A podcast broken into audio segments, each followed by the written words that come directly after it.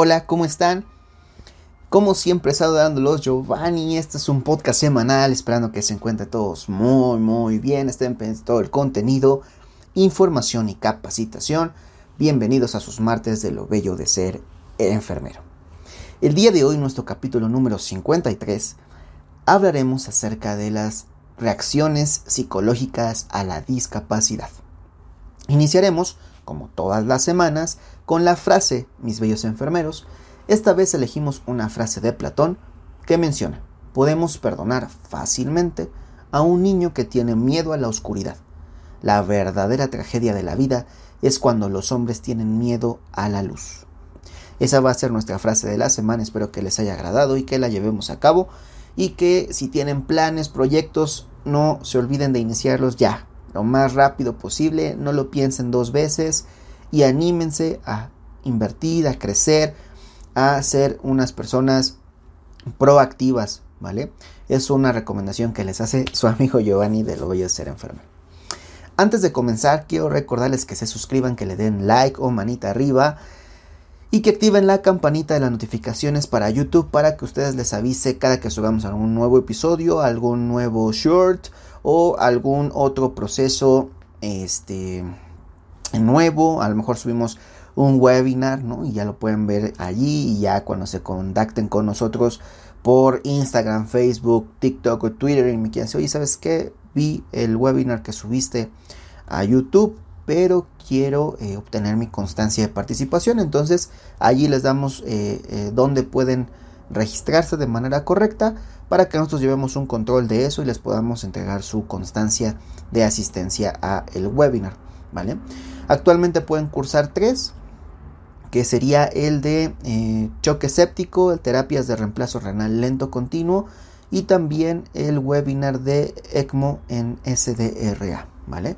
Entonces eh, es información que cura y que cuida y que mejora para que todos estemos en, ese canal y podamos entendernos. Para más información, de nuevo, nos esperamos en nuestras redes y les damos las respuestas. Como introducción, toda deficiencia física o mental puede ser considerada en un doble aspecto, el de su propia realidad, tanto en intensidad como en extensión, y en la repercusión psicológica que produce en el individuo y en su entorno social o familiar. Para ello, tendremos que hablar del duelo, que es un proceso por el cual todos los seres humanos pasamos, aunque no de la misma manera y no por todos los pasos. Pero todos hemos pasado un proceso de duelo en algún momento de nuestra vida, ya sea por una pérdida material, por una pérdida emocional, por una pérdida este, eh, sentimental propiamente, ¿no? O ambas. Al duelo lo podemos definir como, y cito, una respuesta emocional de una persona ante la experiencia de una pérdida es un proceso interno. Puede aparecer eh, por la pérdida del trabajo, un cambio de residencia, la ruptura de una relación de pareja e incluso hasta la muerte de un ser querido. Y cuando yo hablo de un ser querido estoy hablando de cualquiera, desde mi pececito dorado que me compré hace un mes o este el perrito gatito que adopté o puede ser mi tío, mi primo, mi amigo, mi mamá, mi papá, que tocamos madera, ¿no? Y nos sigan durando mucho tiempo, pero puede ser que suframos un duelo por eso, Entonces, la adaptación a la discapacidad ha sido descrita como una serie de etapas o tareas que son muy importantes. Estas etapas son normales y son esperables, ¿no? Sin embargo, no se presentan nítidas, es decir, no aparecen en todos los individuos de la misma manera, ¿no? ni en un orden específico. Las personas difieren en cómo avanzan a través de estas etapas, algunos avanzan más rápido que otros, algunos pueden saltarse una etapa o recorrerlas en un orden diferente. Dentro de las etapas del duelo que se ven reflejadas en la discapacidad, tenemos a la incertidumbre y la entenderemos como los síntomas que aparecen por primera vez pero el individuo no ha sido diagnosticado con la discapacidad. Pueden sentirse preocupados o confundidos o ambas y pueden preguntarse, ¿qué está mal conmigo? ¿Qué me puede pasar? Dado que muchas discapacidades tienen una naturaleza cambiante e impredecible, la incertidumbre puede no quedar nunca completamente resuelta. Los planes a futuro pueden necesitar ser continuamente revisados.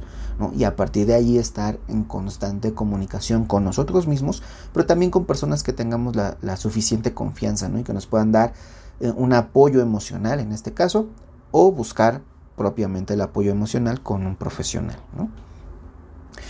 El shock sería la segunda etapa de este duelo a nivel de la, de la discapacidad, ¿no? y sería la segunda etapa en aparecer comúnmente.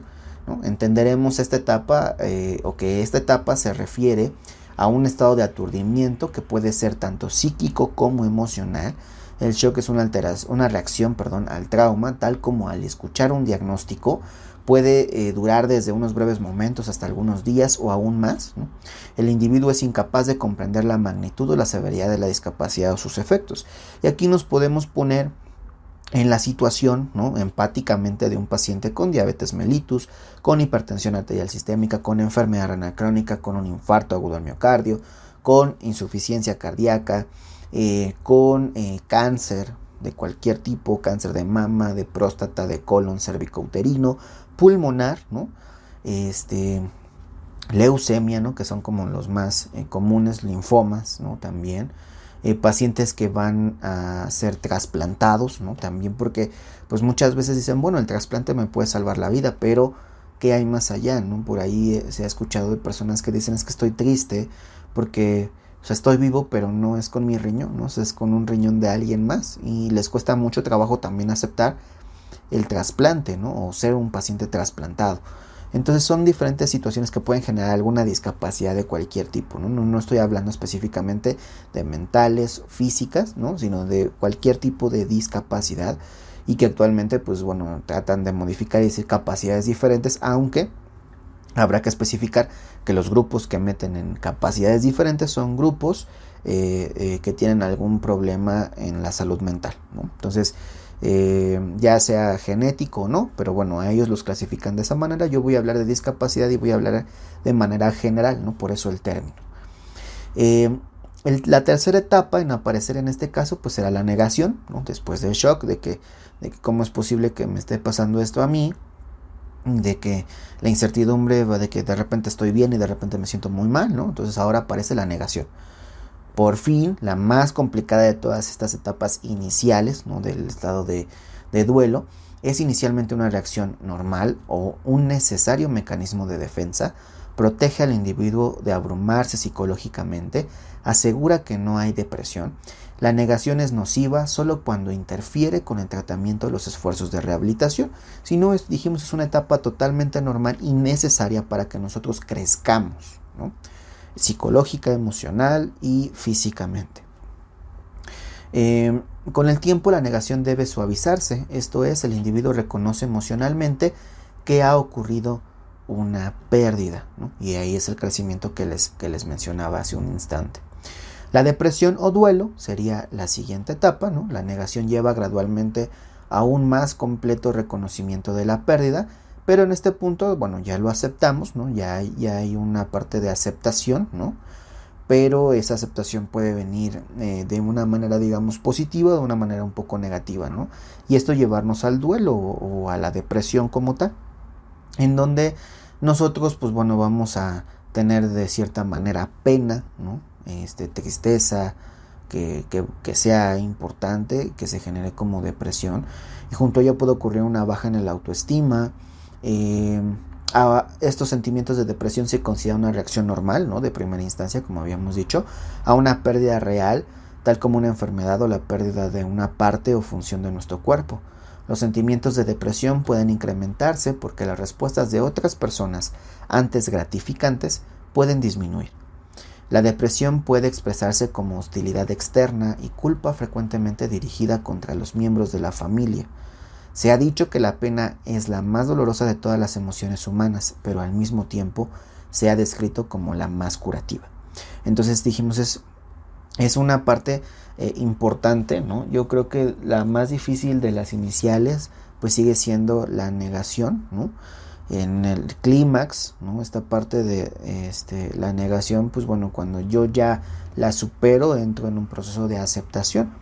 Pero eso no quiere decir que este que no tenga un dolor, una tristeza, o una pena o, o depresión, ¿no? O, que me sienta cómodo o no con la situación. Entonces, eh, sí ya acepté que tengo esta enfermedad, pero pues esto me está causando problemas en mi propia autoestima porque no me siento bien con lo que estoy haciendo, porque me siento menos haciendo lo que, lo que estoy haciendo, porque sé que puedo hacer otras cosas, pero que están teniendo este, muchas consideraciones conmigo y me están limitando en hacer las cosas que yo puedo. Entonces son diferentes circunstancias, diferentes maneras de ver el proceso propiamente del duelo como tal. Y entonces hay que eh, eh, hablarlo, hay que poder expresarlo. ¿no? Yo sé que a veces es difícil ¿no? con nuestros pacientes que lo puedan realizar. Digo, a lo mejor con nosotros como personal de salud pues entienden que va dentro de nuestras funciones que debemos de ayudarles o brindarles ese apoyo, ¿no? Pero con la familia, como bien lo mencioné aquí, usualmente es con las personas eh, con las que eh, choca ¿no? digámoslo así, su, temperamento y sus actitudes, mucho más que con personas que son externas, ¿no? Y esta parte pues también hay que saberla manejar y comentarles justo que pues no, no debe ser así, ¿no? Entonces es importante que, que, lo podamos identificar, dárselo a conocer a las personas y este, a partir de ahí pues brindarles el apoyo necesario y si no referirlos con un especialista en salud mental, ¿no? Pero ya ahorita veremos unas situaciones. El individuo puede afligirse por su imagen corporal, por la función, ya lo habíamos platicado, por las satisfacciones previas que pueden ahora ser negadas, ¿no? Porque antes se la pasaba muy bien jugando fútbol, ahora ya no puede correr o ya no aguanta correr, ¿no? Este, eh, incluso la parte de la satisfacción sexual, pues antes era muy bien eh, satisfecha esa parte y actualmente tiene disminución de la libido en el caso de las mujeres, que es usualmente lo que pasa, y en el caso de los hombres, pues no es que no tenga ganas, es que este, esta parte de, su imagen corporal dañada, pues entonces lo conlleva a que tenga disfunción eréctil, ¿no? Por ejemplo, cuando antes no tenía ese tipo de problemas. Entonces, eh, también es importante platicarlo y manejarlo con ellos y que sepan que, bueno, no deben de frustrarse por eso, sino deben de trabajarlo y manejarlo, ¿no? Y también, pues esto, esto de, la, de la imagen corporal puede verse afligido por la pérdida de expectativas basadas en la función, ¿no? De que antes podía cargar un garrafón de agua, ahorita ya no puedo cargar ni una cubeta, ¿no? Ya me cuesta mucho trabajo, perdí fuerza, tono muscular porque estuve hospitalizado tanto tiempo, porque tuve una enfermedad crónica diagnosticada, porque tuve una agudización de esta enfermedad y entonces ya no puedo hacer las cosas como antes. Todo esto puede dañar la autoestima del paciente, obviamente su autoimagen, su autoconcepto, y hay que saber manejarlo, ¿no? Y poder identificar ciertos signos y síntomas que van a ser muy claros este, y brindarle el apoyo, ¿no? Darle las opciones que puede tomar siempre y cuando pues, el paciente tendrá que aceptarlo para que pueda hacerlo, ¿no? Y para eso tendrá que ir pues ya prácticamente en esta etapa, ¿no? Donde ya no está negando que esté enfermo, ¿no? Sino que ya lo aceptó, sabe que hay algunas situaciones que hay que tratar y las va a tratar. Muy bien. Después de un tiempo, la psique humana trabaja en reforzar el propio autoestima y llega a la aceptación, la última etapa del duelo y la que sirve como pauta para que nosotros generemos un aprendizaje de todo lo que nos puede llegar a pasar, desde una pérdida este, de trabajo hasta una pérdida eh, psicoemocional porque perdimos una relación importante en nuestra vida, un familiar o una parte o función de nuestro cuerpo. Em, esto esta no implica ser feliz con respecto a la discapacidad, no es que, que sea feliz teniendo mi discapacidad o los pacientes sean felices teniendo su propia discapacidad, más bien se refiere al abandono de falsas esperanzas y a la exitosa adaptación a los nuevos roles que basados en las limitaciones realistas y los nuevos potenciales la persona puede realizar sin esfuerzos grandes, ¿no? O sin esfuerzos que, lo lleven al límite, ¿no? Porque también esa parte, pues la persona se estaría forzando mucho a realizar ciertas funciones. El individuo continúa con su vida cotidiana, la discapacidad se contrae en importancia, y otros aspectos de la vida cotidiana crecen en significación cuando nosotros retomamos un nivel de autoestima pues óptimo. El individuo se siente como el sí mismo cambiado. O sea, ya vuelve a ser la persona, digamos, que era antes en cuanto a la parte psicoemocional, pero sabe que físicamente ya es otra persona, ¿no? O es otro, ¿no? O que está limitado pero emocionalmente ya es el mismo y en ese momento pues bueno, aparece un aprendizaje tremendo y esa persona se va eh, con una autoestima muy alto y creciendo y creciendo todas las ocasiones, ¿no? Y nosotros como personas de enfermería pues somos una parte fundamental para esto, ¿no? Para enseñarle a ese paciente qué puede hacer, qué no puede hacer, cómo lo puede hacer, ¿no? Y que él sea lo más independiente posible, ¿no? También enseñar y educar a los familiares que esa persona puede realizar casi todo, excepto la parte en la que tiene discapacidad. Entonces que lo dejen realizar casi todo. Él cuando no pueda hacer algo les va a pedir apoyo, se va a acercar y les va a decir, ¿sabes qué? Es que esto no lo puedo hacer. Ya lo intenté y no puedo. ¿Me puedes ayudar? ¿Me puedes apoyar? Y ahí es donde van a tener un mayor entendimiento, una mayor comunicación y esto pues obviamente va a evitar roces y choques innecesarios, ¿no? Justo por pues cuestiones de temperamentos y la propia salud del paciente. Em, cuando un individuo se ve afectado de una discapacidad debe enfrentarse a una doble tarea. La primera es que tiene que adaptarse a la discapacidad o a la enfermedad desconocida y la segunda es que debe adaptarse a un nuevo estilo de vida distinto al que estaba acostumbrado ¿no?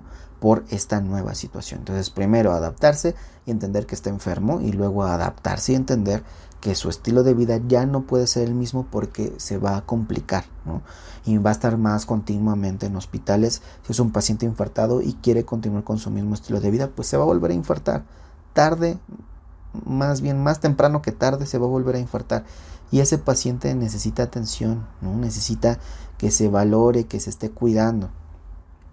Eh, lo mismo con un enfermo renal crónico, si, si lo diagnosticaron ya con enfermedad renal crónica y sigue con los mismos eh, eh, estilo o el mismo estilo de vida, pues obviamente va a estar continuamente en hospitalización, en un área de urgencias. Tienen que adaptarse a la enfermedad, o sea, adaptarse al conocimiento de su enfermedad y adaptarse al nuevo estilo de vida. Entonces, digamos que son dos duelos en uno, ¿no? Y por eso hay que saber manejarlo con ese tipo de pacientes y saber explicarle qué sí puede, qué no puede hacer. Eh, dentro de las respuestas emocionales más frecuentes se presenta el miedo, la ansiedad, la tristeza, la depresión, la angustia, rabia, ira, apatía, llanto, abatimiento y desesperanza, ¿no? Son reacciones pues prácticamente negativas, ¿no? Eh, o emociones negativas los pudiéramos llamar así, ¿no? Pero son necesarias. Son reacciones emocionales que aparecen en situaciones de amenaza, ¿no? Y que son normales y no se consideran patológicas salvo que su duración, intensidad o frecuencia sean excesivas e interfieran en el funcionamiento de la persona, en el resto del funcionamiento de esa persona. Para ello, el personal de salud busca diferentes estrategias de afrontamiento y recomienda algunas de ellas de acuerdo a las características emocionales de los pacientes y familiares para hacer frente a las situaciones de amenaza y conseguir el control emocional. Que le recomendamos que busquen información, que busquen apoyo social y emocional, que haya una búsqueda de ayuda dirigida a solucionar ciertos problemas, centrarse en las emociones y desahogarse, no quedarse con ellas, ¿no? Porque muchas veces eso pasa y, nadie me va a negar que cinco minutos dedicarle a un paciente que tenga algo que decir es, les hace el día, les cambia la perspectiva de todo, ¿no? Porque saben que te pueden contar algo que ellos estén sufriendo en ese momento y que es necesario desahogarse. Entonces, bien importante ver e, esta parte donde sí podemos ayudar, ¿no? Intentos por mantener eh, ocupados, ¿no? Entonces decirle que haga más actividades. O sea, no, no te quedes ahí en cama, no te quedes ahí encerrado. ¿Tienes estos problemas? Sí.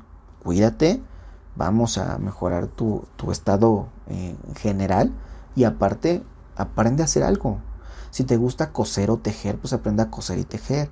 Si te gusta cocinar, pues aprende a cocinar. Si te gustan los postres, pues aprende a hacer postres. Obviamente que sean eh, adecuados para ti, ¿no? Por ejemplo. Si te gusta este, caminar, pues sal a caminar, ¿no? Si te gusta escuchar podcast, pues escucha podcast mientras caminas, mientras corres, mientras te bañas. Pon este, tu celular o, o tu computadora cerca o el dispositivo que tengas disponible, ponlo cerca, este, sube el volumen y mientras te bañas escuchas un podcast, ¿no? Y te relajas. Si puedes hacer ejercicio, ve a hacer ejercicio. Si quieres aprender algo nuevo, como tomar fotografía, aprender de bases de datos, este, eh, leer un libro nuevo, hazlo. Estás en la libertad, pero mantente ocupado. Mantén a tu mente ocupada y que no tenga tiempo para esos pensamientos negativos, ¿no? sino que también pues todo esto te ayude a ti a seguir creciendo. Sé que es un poco difícil y que es bien fácil decirlo, ¿no? Pero cuando pasamos por una situación de este tipo, hagamos lo que hagamos, es un poco complicado. Entonces, pues la, recomendación es esta, trata de siempre hacer actividades que te mantengan ocupado, que tengas un buen sentido del humor. Esta parte yo la recomiendo muchísimo. Yo estoy muy en contra de las personas que quieran cancelar a muchos comediantes por hacer un chiste de alguna situación de tragedia relacionada a la salud de alguien. Claro que no, la comedia se origina a partir de la tragedia y eso es históricamente así se ha hecho, ¿no? Necesitamos tener un buen sentido del humor, reírnos de lo que está pasando, de nuestra situación, hacer bromas incluso con, con, lo que nos está pasando, buscar shows, ¿no? Donde hagan chistes y bromas que los incluyan, porque pues hablamos de inclusión, pues hay que incluirlos en todo, ¿no? Hay que ser incluyentes en todo. Entonces, sí, manejar muy bien todo esto con un muy buen sentido del humor y no es que nos estemos burlando de tu situación propiamente, sino que nos estamos burlando de tus respuestas a la situación, ¿no?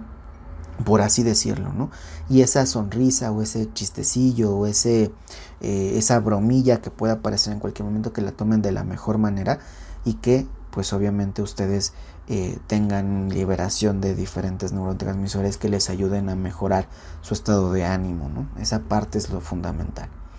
Aislamiento y desconexión conductual, pues es una parte que, también se les recomienda porque a veces sí necesitan eh, hacer como una introspección, ¿no?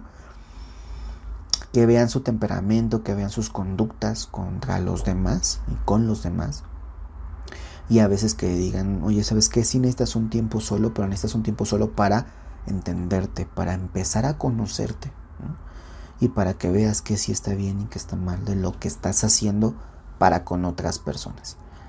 Eh, se recomienda que no renuncien a objetivos y metas que, que obviamente que sean alcanzables, ¿no? Habrá algunos que a partir de ahora pues ya no son alcanzables primero vete por los objetivos y metas que tengas en la vida que sean alcanzables en tu situación y después cuando ya hayas cumplido esos, entonces ahora me voy con los que son un poco más difíciles, pero no los abandones. Siempre está ahí al, al pie del cañón, siempre, siempre. Son tus objetivos, son tus sueños, vamos a cumplirlos. Y esa parte pues a veces es un poco complicado, ¿no? Habrá algunos que sí tengan que renunciar a ciertos objetivos y metas, pero pues, pues por la situación económica, por la situación laboral, etcétera, ¿no? Pero si no, pues vamos a continuar y vamos a continuar de la manera más positiva posible, ¿no? Em, desdramatizar y utilizar un lenguaje realista y positivo, ¿no? O sea, tampoco te vamos a hablar con todo el cariño del mundo siempre, ¿no? Tampoco te vamos a, poner como mártir, ¿no? O sea, sí vamos a tener empatía contigo, más no este, eh, una emoción negativa como lo pudiera ser o una respuesta emocional negativa como pudiera ser este, lástima, ¿no? O sea, no es lástima, es empatía lo que debemos tener con ese tipo de pacientes y entonces hablarles con un lenguaje realista y positivo, pero entendiendo también sus limitaciones y a partir de allí, ¿no? Eh, muchas veces, este, pues la aceptación ¿no? El hecho de que le recomiendes que comience a aceptar la situación, pues hay que ver cómo lo puede hacer, ¿no? De qué manera puede afrontar esta aceptación, eh, ¿no? es lo recomendable, bueno, desde mi punto de vista no es lo recomendable, pero la parte de la fe, este, y la parte espiritual es muy importante. Muchas personas confunden la fe y la espiritualidad con la religión, entonces, eh, no es que la confundan o no vamos a seguir haciendo que la confundan, sino vamos a dar la, diferencia, pero sí vamos a recomendar que se acerquen mucho a la parte de la, de la eh, espiritualidad, de su fe, ¿no? hacia la imagen o el cuadro o este, el sitio, la iglesia, el santuario, este, la sinagoga, no sé cómo le llamen, templo, etcétera, al que tengan que acercarse para que busquen un apoyo, emocional también en ese, en ese aspecto y espiritual que les va a ayudar muchísimo a seguir creciendo, ¿no? Cada quien a lo que se dedique, ¿no? Así puede ser un satanista cualquiera o puede ser un católico cualquiera o de cualquier otra religión, pues vamos a tener que, que en algún momento recomendarles que se acerquen a su espiritualidad y a su fe para que sigan creciendo y mejorando su estado clínico. Y pues obviamente este, estar valorando esta situación de que el paciente tenga preocupación ansiosa porque esto puede ocasionar pues que tenga este, diversos miedos ¿no? en un futuro que sean inesperados y que le generen trastornos de ansiedad como ya lo habíamos platicado en episodios anteriores. Entonces también estar al pendiente de esa situación para evitar que pase esto. ¿no? Y, si, y si llega a pasar, buscar la atención necesaria para que no esté pasando este tipo de situaciones. Cabe señalar que el apoyo de toda la familia hacia el afectado, en este caso, pues beneficiará tanto el ambiente familiar como el buen desarrollo del paciente con discapacidad. En el que hacer, eh, en el enfermero podemos sugerirle al paciente y a los familiares que acudan a algún tipo de consultoría, siendo la consultoría en salud mental que ofrece enfermería el primer sitio de recomendación en el caso pues, de nosotros, ¿no? Eh, y el profesional indicado para determinar si el paciente tiene o no que evolucionar su terapia o incluso dar de alta de su situación psicológica. Es decir, el profesional eh, de enfermería especialista en salud mental pues puede este, incluso observar y valorar ciertas situaciones que los enfermeros generales no tenemos tanto eh, a bien valorar, ¿no? Y poder recomendarle que mejor acuda a un psicólogo o que mejor acuda a un psiquiatra, ¿no? Si es necesario, o que va a acudir a un psiquiatra, pero allá va a ir por pues, meramente por una prescripción médica y seguir viniendo a sus consultas de salud mental en enfermería y entonces ser atendido con diversas situaciones a lo que requiere ese paciente. ¿no? Bien importante tener esa comunicación y conocer a alguien que sea especialista en salud mental. Entonces, para eso yo les voy a volver a hacer la recomendación que ya habíamos hecho en alguna ocasión, pero pues voy a volverla a recomendar y en esta semana es el contacto y perfil de Instagram de Consejería en Salud Mental, en el cual Viviana Bonilla, que ustedes ya la conocen y estuvo apenas con nosotros hace un par de episodios, es la enfermera especialista en salud mental y cuenta con un equipo de profesionales de la salud que pueden brindarte una mejor atención psicológica.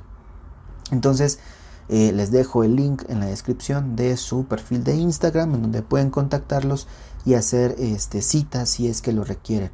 Si conocen a alguien que lo requiera también pueden recomendarlo este, o recomendarle el perfil de Vivi, ¿no? que es un excelente profesional en salud mental y que puede apoyarlos y darles pues, una consultoría de acuerdo a sus necesidades. ¿vale?